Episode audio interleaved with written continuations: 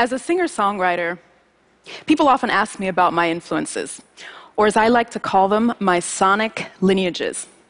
And I could easily tell you that I was shaped by the jazz and hip hop that I grew up with, by the Ethiopian heritage of my ancestors, or by the 1980s pop on my childhood radio stations. But beyond genre, there is another question How do the sounds we hear every day influence the music that we make? I believe that everyday soundscape can be the most unexpected inspiration for songwriting.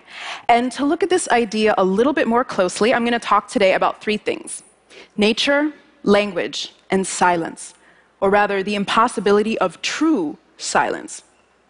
And through this, I hope to give you a sense of a world already alive with musical expression, with each of us serving as active participants, whether we know it or not. I'm going to start today with nature, but before we do that, let's quickly listen to this snippet of an opera singer warming up. Here it is.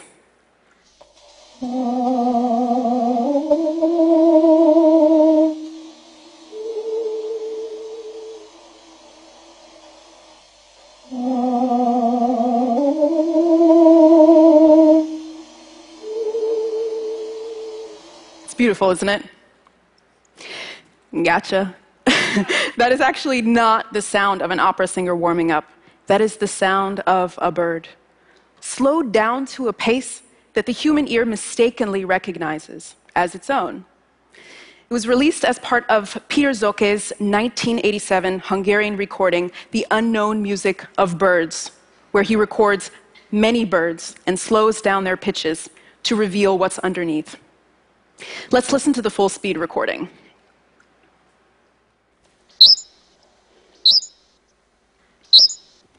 Now let's hear the two of them together so your brain can juxtapose them.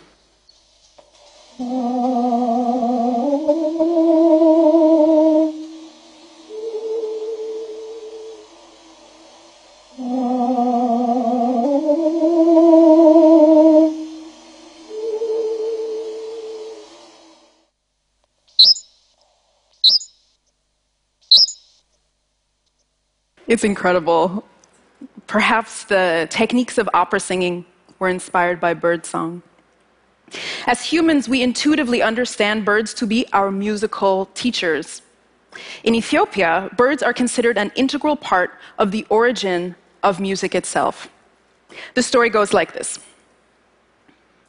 1500 years ago, a young man was born in the empire of Aksum, a major trading center of the ancient world. His name was Yared.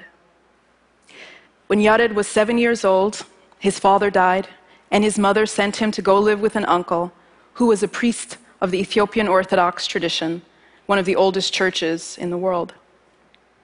Now, this tradition has an enormous amount of scholarship and learning, and Yared had to study and study and study and study. And one day he was studying under a tree when three birds came to him. One by one, these birds became his teachers. They taught him music, scales, in fact. And Yared, eventually recognized as Saint Yared, used these scales to compose five volumes of chants and hymns for worship and celebration. And he used these scales to compose and to create an indigenous musical notation system. And these scales evolved into what is known as kanyit, the unique pentatonic five note modal system that is very much alive and thriving and still evolving in Ethiopia today. Now, I love this story because it's true at multiple levels. St. Yared was a real historical figure, and the natural world can be our musical teacher. And we have so many examples of this. The pygmies of the Congo tune their instruments to the pitches of the birds in the forest around them. Musician and natural soundscape expert Bernie Krause describes how a healthy environment has animals and insects taking up low, medium, and high frequency bands in exactly the same way as a symphony does. And countless works of music were inspired by bird and forest song. Yes, the natural world can be our cultural teacher. So let's go now to the uniquely human world of language.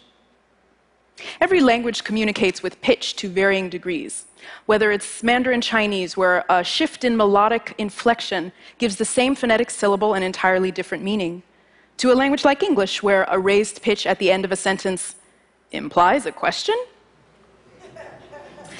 As an Ethiopian American woman, I grew up around the language of Amharic, Amarinya. It was my first language, the language of my parents, one of the main languages of Ethiopia. And there are a million reasons to fall in love with this language. Its depth of poetics, its double entendre, its wax and gold, its humor, its proverbs that illuminate the wisdom and follies of life. But there's also this melodicism, a musicality built right in and I find this distilled most clearly in what I like to call emphatic language language that's meant to highlight or underline or that springs from surprise. Take, for example, the word inde. Now, if there are any Ethiopians in the audience, they're probably chuckling to themselves because it, the word means something like no, or how could he, or no, he didn't. It kind of depends on the situation. But when I was a kid, this was my very favorite word. And I think it's because it has a pitch. It has a melody. You can almost see the shape as it springs from someone's mouth. In de, it dips and then raises again. And as a musician and composer, when I hear that word, something like this is floating through my mind. In de, in de.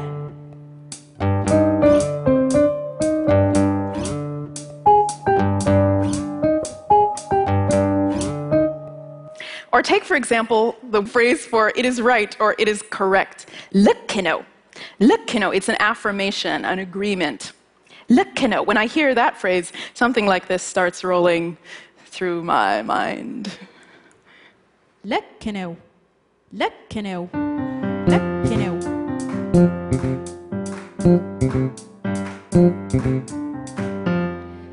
And in both of those cases, what I did was I took the melody and the phrasing of those words and phrases and I turned them into musical parts to use in these short compositions.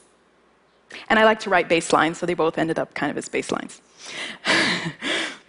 now, this is based on the work of Jason Moran and others who work intimately with music and language. But it's also something I've had in my head since I was a kid how musical my parents sounded when they were speaking to each other and to us. It was from them and from Amarinya that I learned that we are awash in musical expression. With every word, every sentence that we speak, every word, every sentence that we receive, perhaps you can hear it in the words I'm speaking even now.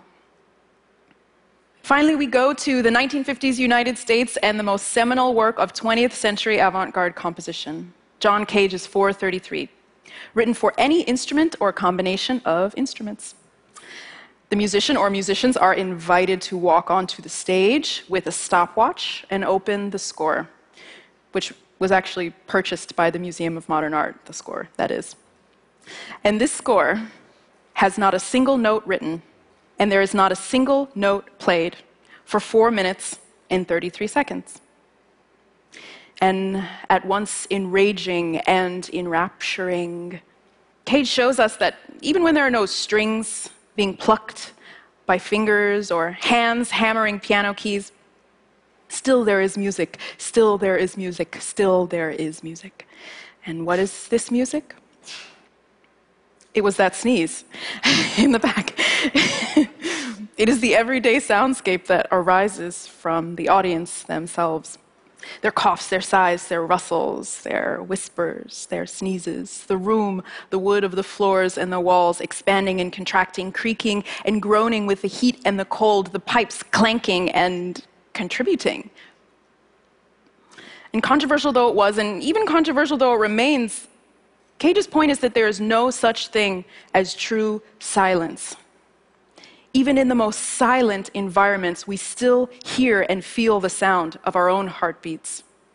The world is alive with musical expression. We are already immersed.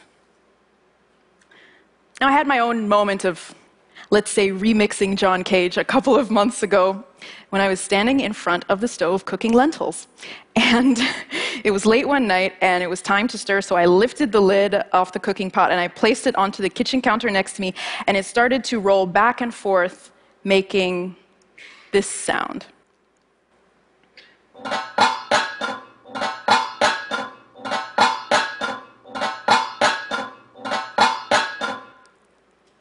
And it stopped me cold. I thought, what a weird, cool swing that cooking pan lid has. so, when the lentils were ready and eaten, I hightailed it to my backyard studio and I made this.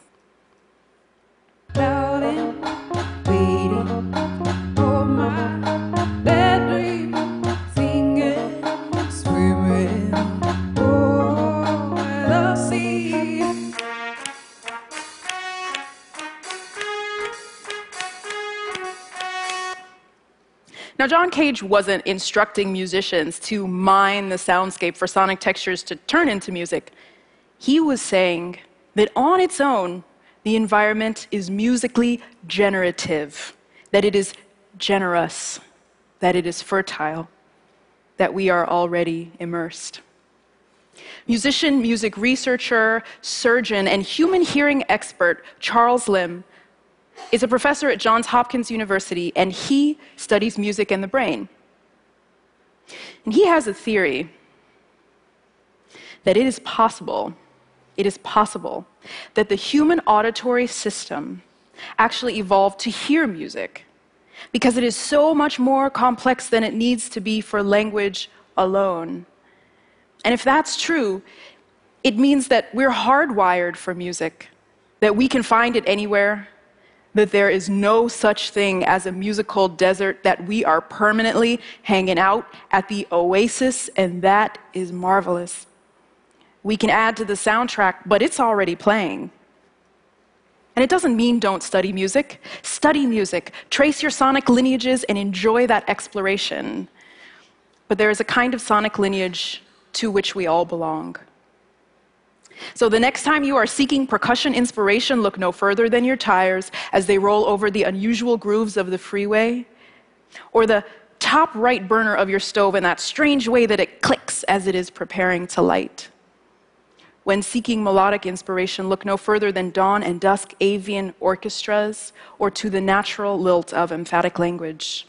We are the audience and we are the composers, and we take from these pieces we are given, we make, we make, we make, we make, knowing that when it comes to nature or language or soundscape, there is no end to the inspiration if we are listening. Thank you.